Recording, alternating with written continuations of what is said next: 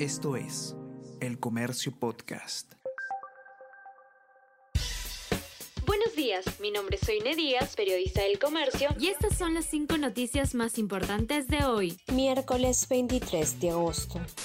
La Procuraduría denuncia a Soto por presunto caso de concusión. Indagan sobre la presunta orden del presidente del Congreso para usar cuentas falsas en redes sociales con el fin de limpiar su imagen. También sobre aportos voluntarios para publicidad. El representante de Alianza para el Progreso gastó 9 mil soles en propaganda hasta junio último. Por una imputación similar, la Fiscalía abrió investigación preliminar a la congresista Katy Ugarte.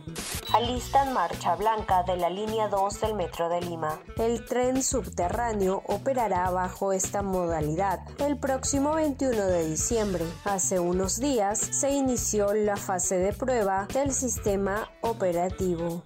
Enfrentamiento entre vecinos y serenazgo por estadio deja unos 20 heridos. Junta vecinal y municipio se disputan propiedad de un terreno de casi 10.000 metros cuadrados donde se levanta el campo deportivo de los sauces. Los dos bandos se agredieron con palos y otros objetos. La policía tuvo que intervenir. Fiscalía pide 36 meses de cárcel preventiva para ex esposo de Sada Goray. La audiencia contra Luis Mesones, quien permanece prófugo, será el 4 de septiembre. La Fiscalía presentó 90 elementos de convicción.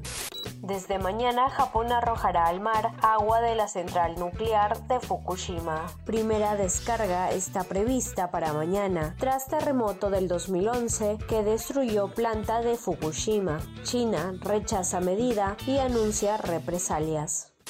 Esto es El Comercio Podcast.